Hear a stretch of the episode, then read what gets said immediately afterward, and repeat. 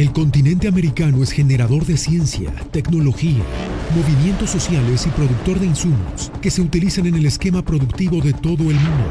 Con todo esto, América es generadora de importantes noticias. Magnética FM y Voz de América presentan Buenos días América, el informativo más completo y trascendente de este continente. Bienvenidos. Buenos días América. Good morning, America. Bienvenidos.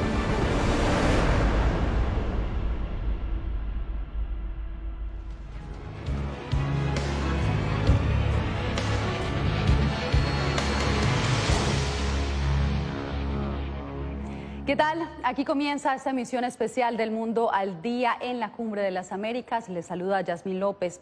Empezamos a hablar de los acuerdos a los que han llegado los líderes en los retos más grandes que enfrenta el hemisferio. Eso sí, a pesar de las evidentes divisiones políticas, así culmina este viernes la novena Cumbre de las Américas. Pero que sean nuestros enviados especiales al encuentro hemisférico quienes nos cuenten desde Los Ángeles cuáles son los puntos concretos de este documento final eh, de la cumbre. Jorge Agobián, Celia Mendoza, bienvenidos.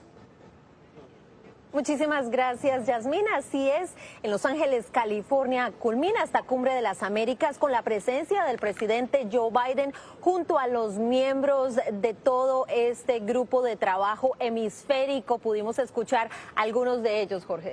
Así es, y es el final de esta cumbre de las Américas con la declaración migratoria un tema del que hemos estado reportando toda esta semana y que finalmente fue firmada aquí en la ciudad de Los Ángeles. Varios puntos destacables de esta, de esta declaración. Y lo primero que hay que destacar es que es inédita eh, y que estos países se están comprometiendo a cosas específicas. Algunas de ellas tienen que ver con los migrantes y refugiados en países específicos, Celia. Así es, no es eh, una declaración que sea vinculante, pero Belice, Ecuador, así como eh, Costa Rica están ah, comprometiéndose a regularizar a sus migrantes. Sabemos que hay 331 millones de dólares, los cuales se entregarán a países que reciben refugiados, como es Ecuador, y también hay anuncios importantes acerca de Canadá. Así es, y es que estarán recibiendo a migrantes y refugiados, entre ellos haitianos es parte de los compromisos, también están ampliando sus eh, visas de trabajo. Lo mismo ha hecho España, que es un país invitado en esta cumbre de las Américas, Celia. Así es, Jorge, y de hecho yo tuve la oportunidad de hablar con el secretario de Seguridad Nacional de los Estados Unidos, Alejandro Mayorkas, quien se refirió a esta declaración de la migración de Los Ángeles que se firmó durante esta jornada y quien indicó que esto es el resultado del trabajo de la administración del presidente Joe Biden para enfrentar las causas fundamentales y nos dio algunos detalles. Esta es una tragedia que las personas arriesguen sus vidas y emprendan este peligroso viaje solo para ser regresados y algunos no sobreviven. Algunos sufren tal trauma en el camino y realmente estamos construyendo formas más seguras y ordenadas y legales de buscar alivio. El secretario de Seguridad de Estados Unidos, Alejandro Mayorkas, en conversación con La Voz de América, se refirió a las iniciativas que está liderando la administración del presidente Joe Biden en torno a la seguridad fronteriza y oportunidades para la migración legal, acuerdos que fueron incluidos en la Declaración de Migración de Los Ángeles, firmada en el cierre de la Cumbre de las Américas. Y no puedo exagerar la importancia y no puedo decir esto con demasiada frecuencia. No emprendan este peligroso viaje. La frontera no está abierta. Estamos construyendo caminos legales el programa de reunificación familiar haitiano que anunciamos alrededor de la cumbre, el programa de reunificación familiar cubano. Estamos ampliando los programas de trabajadores temporales. Estamos construyendo caminos seguros y ordenados. La iniciativa regional liderada por Estados Unidos establece mecanismos para apoyar a los países que reciben un gran número de refugiados y luchan contra el tráfico humano en el hemisferio. We have an unprecedented tenemos una iniciativa sin precedentes, a una escala y alcance sin precedentes para golpear a las organizaciones de contrabando, para golpear a las organizaciones criminales transnacionales. Nosotros hemos emprendido una serie de operaciones diferentes, tenemos una campaña de disrupción y tan solo nos queda ser más agresivos para atacar esa conducta ilegal y a esos criminales. Y ese trabajo conjunto en la región para enfrentar el tráfico humano es parte de los temas que tocaron hoy el secretario de Seguridad Nacional Alejandro Mayorkas con el canciller de México Marcelo Ebrard. Pero también durante la sesión final el presidente de Ecuador tomó la palabra, dio un discurso claro y habló específicamente acerca del proyecto que tiene su país de acoger a los refugiados venezolanos. Así es, algo muy parecido, según se entiende de esta declaración, a lo que ha hecho el gobierno de Colombia con los migrantes y refugiados venezolanos, otorgándole un estatus de protección en ese país, que les dé un camino legal para trabajar y vivir en esos países. Pero no solo de migración se habló esta semana, porque estamos haciendo este cierre de esta cobertura especial, también hubo temas y acuerdos clave en el tema del cambio climático, el tema de la preparación para futuras pandemias y el tema de cómo la inversión de capital estadounidense privado va a apoyar esos proyectos. De eso lo traté de resumir en la siguiente historia. Creo que el compromiso más importante es que esta cumbre es solo un comienzo. Con acuerdos desde lo macro hasta lo micro. Hemos estado encontrándonos con los alcaldes de las diferentes uh, ciudades en toda Latinoamérica para así intercambiar eh, mejores prácticas, eh, ideas y, y también esa cooperación internacional. La subsecretaria para el Desarrollo Económico de Estados Unidos asegura que los compromisos de inversión prometen renovar la asociación duradera de la región. Y todo pasa por la inversión privada a través de organismos como el Banco Interamericano de Desarrollo. Destacó a La Voz de América la subsecretaria adjunta para Asuntos del Hemisferio Occidental, Kerry Hennan. Tuvimos una gran conversación sobre la prosperidad económica y cómo podemos ayudar a los gobiernos, los gobiernos democráticos de la región, a nuestros socios, a cumplir con su gente. La propuesta económica y la búsqueda de oportunidades para las poblaciones marginadas, para las mujeres, pero realmente para toda la sociedad. Los compromisos de la semana incluyen la asignación de 330 millones de dólares para garantizar la seguridad alimentaria en el hemisferio y cuatro propuestas sobre el cambio climático que embarcaron a más países en esa lucha. Así lo destacó el enviado especial del presidente Biden para el clima, John Kerry. Cuando tienes liderazgo de América Latina, esto no es algo que el norte está imponiendo a la gente. El presidente de Chile, el presidente de Colombia, el presidente de Argentina, el presidente de Uruguay, todos están comprometidos y mucho más. Y estoy muy entusiasmado por el liderazgo que se está mostrando en cada una de estas regiones.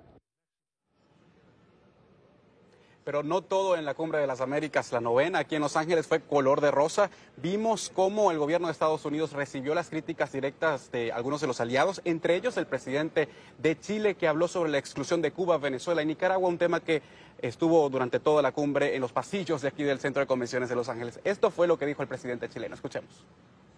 Acá debiéramos estar todos y no estamos todos. Porque no me gusta la exclusión de Cuba, Venezuela y Nicaragua. ¿Y saben por qué? Porque sería distinto sostener en un foro como este, con todos los países presentes, incluso aquellos que decidieron restarse por esta exclusión, la urgente necesidad de la liberación de los presos políticos de Nicaragua, o también la importancia moral y práctica de terminar de una vez por todas con el injusto e inaceptable bloqueo de Estados Unidos al pueblo de Cuba. Y fue precisamente uno de los aliados históricos de los Estados Unidos, Colombia, quien respondió a estas declaraciones respaldando la decisión del presidente Joe Biden de no invitar a estos países. Y esto fue lo que dijo el presidente colombiano hay exclusiones ideológicas. Aquí hay un rechazo contundente, preclaro, a cualquier forma de dictadura y de atentado contra la estructura democrática de nuestras naciones. No caigamos en las falsas narrativas, presidentes y primeros ministros. Nuestra región no se divide entre izquierda y derecha, ni entre progresistas y conservadores. Aquí hay es una clara diferenciación entre quienes somos demócratas y quienes son autócratas. En lo que sí hubo acuerdo, Celia, acá y que estuvieron todos de acuerdo los, mandatarios es en la interconexión de los países, el trabajo conjunto para los temas clave de esta cumbre de las Américas, Américas, el cambio climático, el tema del intercambio comercial, más allá de las donaciones lo que quieren es que haya una interconexión entre los países. Y eso lo pidieron los miembros de la sociedad civil que fueron parte de esta cumbre de las Américas. Así es, Jorge, y no podemos dejar atrás el hecho de que el alto comisionado para los refugiados de las Naciones Unidas, Filippo Grandi, está de acuerdo con esta declaración. A él lo entrevistamos y puede ver toda esta entrevista en La Voz de América. Jorge Celia, y hablando de entrevistas, otro de nuestros invitados a esta cobertura de la cumbre fue el presidente de Costa Rica, Rodrigo Chávez. El mandatario se declaró muy preocupado por la decisión del gobierno de Daniel Ortega de autorizar por decreto la presencia de fuerzas militares rusas en territorio nicaragüense. Carolina Valladares lo entrevistó, veamos lo que le dijo. Hace justo un mes usted tomó posesión de, su cargo. ¿Ha tenido tiempo de hablar eh, vis a vis con su homólogo y vecino, el presidente Daniel Ortega? No. ¿Y por qué es eso? No vino a, la inauguración, no hemos establecido contacto.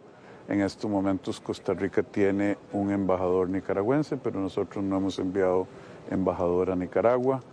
A mí me encantaría conversar con él para el tema de los presos políticos. Eso es algo que a los costarricenses, por tradición histórica y e inclinación natural, nos causa una severa preocupación y tristeza. ¿A usted le habría gustado poder dialogar aquí con Nicolás Maduro o Ortega de Nicaragua? Mire, yo creo que el diálogo tiene que ocurrir. Sin embargo, en estos momentos eh, nosotros tenemos preocupaciones serias con Nicaragua hay una noticia hoy, o hubo una noticia hoy, de que el presidente Daniel Ortega invitó al ejército ruso a enviar tropas y equipo a Nicaragua. El presidente Alberto Fernández de Argentina ha propuesto que a partir de ahora el país anfitrión de la Cumbre de las Américas no pueda decidir a quién invita y a quién no invita, es decir, que no tenga poder de veto. Usted, como presidente de Costa Rica, apoyaría una resolución de este calibre? Mire, este es un tema muy controversial. Yo, francamente, eh, creo en la comunicación, pero también hay un punto aquí. Las democracias tienen que trabajar juntas para ayudar a los otros países a ser democráticos. Y el gran debate, Carolina, que no vamos usted y yo a resolver en este caso es incluirlas para seguir hablando o excluir a los países no democráticos para que sepan que el resto no apoya. El foro regional también tuvo espacio para analizar el impacto de la desinformación a través de las redes sociales, un asunto que, según expertos, amerita especial atención en América Latina. Cristina Caicedo Smith nos amplía. Contenido versus producto, una disyuntiva moderna sobre la que los medios de comunicación han tenido que aprender a surfear. El auge de las redes sociales como Facebook en América Latina responde, según analistas, a un débil desarrollo de los medios de comunicación debido a presiones o falta de insumos. Esto es parte del por qué es tan importante para nosotros impulsar la responsabilidad y la transparencia de estas plataformas, porque estas personas no tienen otra alternativa que Facebook, porque el 80 o 90% de lo producido en el país solo se encuentra en Facebook. Yo creo que la audiencia se atrae con calidad. Si tú ves, por ejemplo, una plataforma como Netflix, muestra documentales y la gente consume documentales y son documentales con mucha calidad, muy profundos. Hacia allá tenemos que llevar el periodismo. Pero si de escoger entre calidad y número de me gusta se trata, expertos consideran que la empresa se inclinará por el tipo de contenido que cree que la gente quiere ver en lugar de lo que considera que debe consumir. Tienes un algoritmo que elige esas dos piezas de contenido, lo incendiario, lo extremo, el contenido polarizador siempre va a ganar. Así que una de las cosas por las que he estado presionando mucho es que exista una oportunidad para la formación de coaliciones en América Central y América del Sur. Un camino que aún se está comenzando a transitar. En el ámbito de la cumbre, el secretario de Estado Anthony Blinken anunció el inicio de un programa de capacitación para profesionales en los medios a través de un intercambio profesional en donde periodistas latinoamericanos podrán viajar a Estados Unidos para capacitación en investigación periodística. Cristina Caicedo Smith, Voz de América, Los Ángeles. Seguiremos la cobertura especial de la Cumbre de las Américas en minutos desde Los Ángeles con nuestros enviados especiales. También, al regresar, testigos del asalto al Capitolio estadounidense revelan detalles del ataque.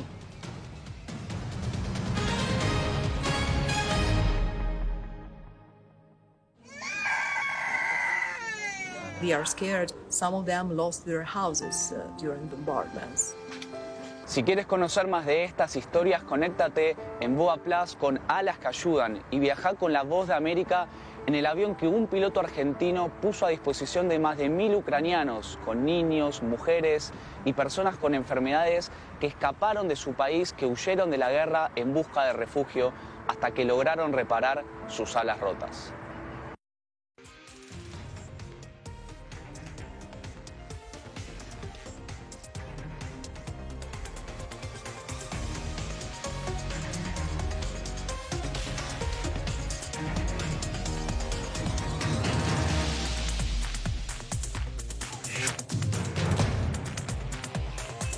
Venezuela 360, cada semana por La Voz de América.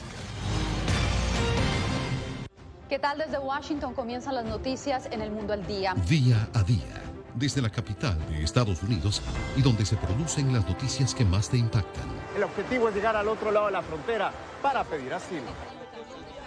La Voz de América te conecta con el mundo al día, los hechos más allá de la noticia, para que tomes decisiones bien informadas en el lenguaje que quieres, donde quieras y como prefieras.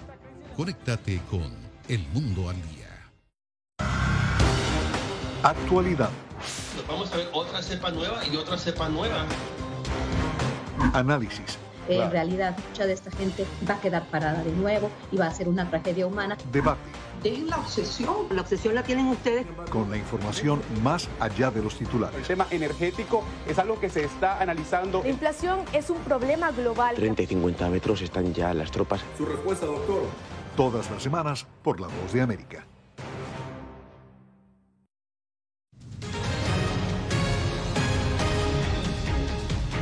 Con testimonios inéditos e impactantes videos, el Comité Legislativo que investiga el asalto al Capitolio del año pasado buscó demostrar el papel protagónico que habría tenido el expresidente Donald Trump y la falsedad de, sus afirmaciones sobre un supuesto fraude electoral. Jacopo Luzzi tiene los detalles.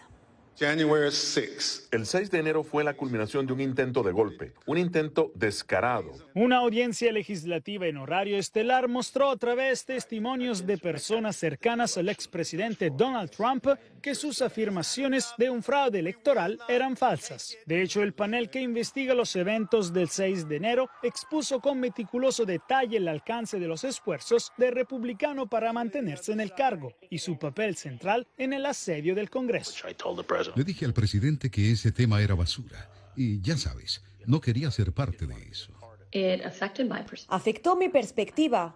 Respeto al fiscal general Barr, así que acepté lo que decía. La investigación del panel reveló a través de testigos que Trump apoyó el ahorcamiento de su propio vicepresidente Mike Pence cuando una turba de sus partidarios descendió sobre el Congreso. Además, la audiencia subrayó la violencia y el dramatismo de aquellas largas horas a través de un testimonio en vivo de un agente policial que fue arrollada por la estampida. Me resbalaba en la sangre de la gente. Estaba atrapando a la gente mientras caía. Fue una carnicería. Era un caos. Mientras otras cinco audiencias previstas este mes seguirán revelando detalles sobre el 6 de enero y las acciones de Donald Trump, el expresidente acudió a la plataforma Truth para rechazar las afirmaciones del panel, como el ahorcamiento de Pence, y dijo que el comité actuó de manera partidista al publicar solamente una parte de la verdad. Jacopo Luzzi, Voz de América, Washington. La inflación en Estados Unidos alcanza nuevo récord. Este viernes el Departamento de Trabajo informó que la tasa inflacionaria anual llegó a 8.6%, la más elevada en las últimas cuatro décadas. Según un grupo de expertos, el impacto en el bolsillo de los estadounidenses se prolongará. José Pernalete con el reporte. Cifras oficiales del Departamento del Trabajo develan que la tasa inflacionaria se disparó a un 8.6%, un tope que representa el punto máximo en los últimos 40 años. Este mismo viernes, al publicarse la tasa inflacionaria, el índice bursátil Dow Jones sufrió una brusca caída. Para los expertos, el anuncio oficial es el promedio de aumentos experimentados por otros rubros del consumidor estadounidense aves de corral entre 15 y 18%, harina y mezclas para, para harinas preparadas 14%, mantequilla, margarina 14%, carnes de aves, pescados eh, 13%, leche 13%, huevos 11%, fruta fresca 11%. Pero el aumento de mayor impacto en este índice de precios es el de la gasolina, 60% de incremento. El precio estimado del combustible llega a 5 dólares por galón, de acuerdo a la AAA. De hecho, analistas observan que los estadounidenses están conduciendo menos para evitar este gasto. Este viernes, desde el puerto de Los Ángeles, California, el presidente de Estados Unidos, Joe Biden, anunció un plan para reducir los precios en los envíos de mercancía, los medicamentos recetados y la energía para reducir el impacto de la inflación. Entiendo que los estadounidenses están ansiosos y ansiosos por una buena razón. Me crié en un hogar cuando el precio de la gasolina subió vertiginosamente. Fue la discusión en la mesa, marcó una diferencia cuando subieron los precios de los alimentos. José Pernalete, Post de América, Miami. A partir del domingo 12 de junio, quienes viajen con destino a Estados Unidos no necesitarán hacerse la prueba del COVID-19 para abordar un avión. Después de reunirse con aerolíneas y agencias de viaje, la administración Biden informó este viernes que eliminará ese requisito. El anuncio se produce cuando comienza la ajetreada temporada veraniega en el hemisferio norte y los operadores ya se preparan para una demanda récord de viajes. Un video sacude la campaña presidencial en Colombia a pocos días de la segunda vuelta electoral.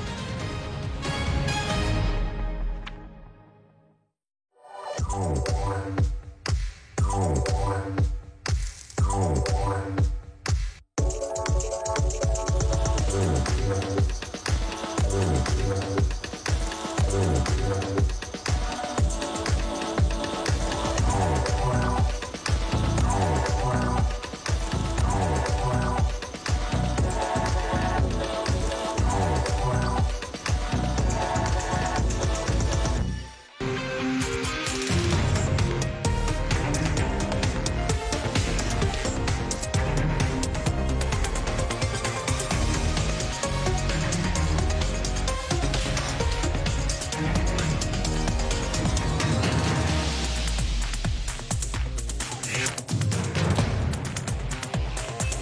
Venezuela 360, cada semana por La Voz de América. ¿Qué tal desde Washington? Comienzan las noticias en el mundo al día. Día a día, desde la capital de Estados Unidos y donde se producen las noticias que más te impactan. El objetivo es llegar al otro lado de la frontera para pedir asilo. La Voz de América te conecta con el mundo al día, los hechos más allá de la noticia, para que tomes decisiones bien informadas en el lenguaje que quieres, donde quieras y como prefieras. Conéctate con El Mundo al Día.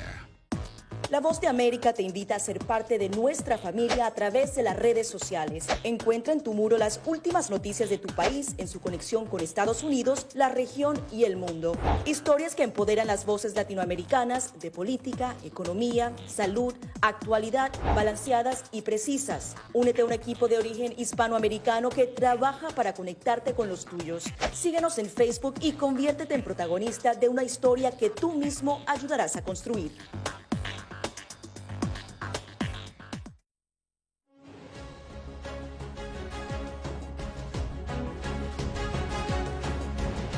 A pocos días de la segunda vuelta electoral para escoger el próximo presidente de Colombia, un video sale a la luz y empaña la campaña del candidato Gustavo Petro. Jair Díaz nos da los pormenores.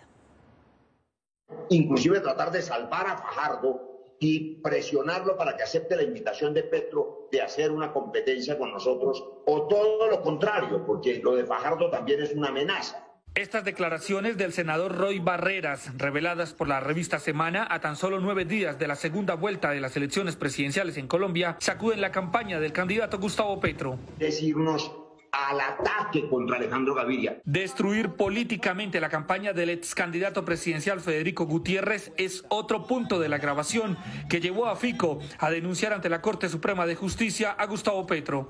Y aquí el Petrogate muestra definitivamente cómo es lo que no le conviene al país. Eso está muy claro y eso es lo que hace parte de la denuncia. Mientras tanto, el otro candidato presidencial, Rodolfo Hernández, asegura que su vida corre riesgo. Es claro que podemos esperar cualquier cosa, hasta lo más grave, de un grupo político que se comporta como una banda criminal, una banda asesina. Desde la campaña de Petro aseguraron que no hicieron ningún tipo de ataque y que los infiltrados han sido ellos. Es la primera vez en la historia mundial que la militancia cotidiana expresándose en reuniones que pensaba que eran cerradas, ahora salen a la publicidad. Ante la Fiscalía de Colombia, la campaña de Gustavo Petro a la presidencia radicó una denuncia por filtraciones de videos en sus reuniones. Jair Díaz, Voz de América, Bogotá. Marcamos una pausa y volvemos con las conclusiones de la Cumbre de las Américas que termina hoy en Los Ángeles. They are scared. Some of them lost their houses uh, during bombardments.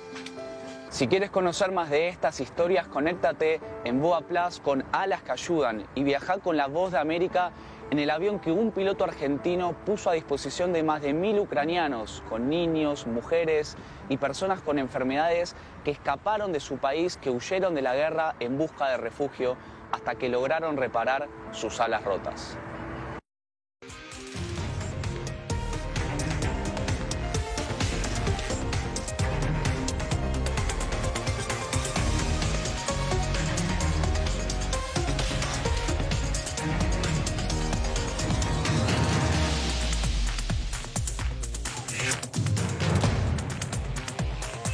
Venezuela 360, cada semana por La Voz de América. ¿Qué tal desde Washington comienzan las noticias en el mundo al día? Día a día, desde la capital de Estados Unidos y donde se producen las noticias que más te impactan. El objetivo es llegar al otro lado de la frontera para pedir asilo. La Voz de América te conecta con el mundo al día, los hechos más allá de la noticia, para que tomes decisiones bien informadas en el lenguaje que quieres, donde quieras y como prefieras. Conéctate con El Mundo al Día. Actualidad. Vamos a ver otra cepa nueva y otra cepa nueva. Análisis. En realidad, mucha de esta gente va a quedar parada de nuevo y va a ser una tragedia humana. Debate. Dejen la obsesión. La obsesión la tienen ustedes. Con la información más allá de los titulares. El tema energético es algo que se está analizando. La inflación es un problema global. 30 y 50 metros están ya las tropas. Su respuesta, doctor. Todas las semanas por La Voz de América.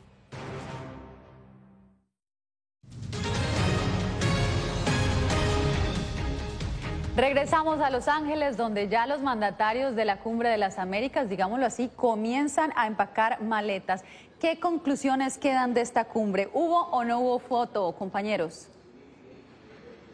Yasmín, hubo foto, estuvieron todos los líderes presentes en esta imagen en el Centro de Convenciones de Los Ángeles, acompañados por el presidente Joe Biden, que hace parte durante esta jornada de la mayoría de los eventos que se están llevando a cabo aquí la foto de la familia, como le llaman, una foto de la que estábamos esperando, de la que se especuló muchísimo en esta cumbre de las Américas y de la que finalmente tenemos allí a todos los presidentes que asistieron y, o aceptaron la invitación de Estados Unidos en esta cumbre de las Américas número 9. Nosotros estamos felices por esta cobertura de La Voz de América, acompañando a Yasmín en el estudio, desde aquí Celia, pero también un equipo de producción y de reporteros que estuvimos en Los Ángeles súper, súper eh, compenetrados con la noticia, pero también llevándoles eso a ustedes, nuestra audiencia, gracias por acompañarnos. Fue el mejor regalo de esta cumbre de las Américas. Y gracias a todos nuestros compañeros que ustedes no ven, pero que están detrás de cámaras, un equipo de enviados especiales, como mencionaba Jorge, y sus reportes especiales para la web, para el radio,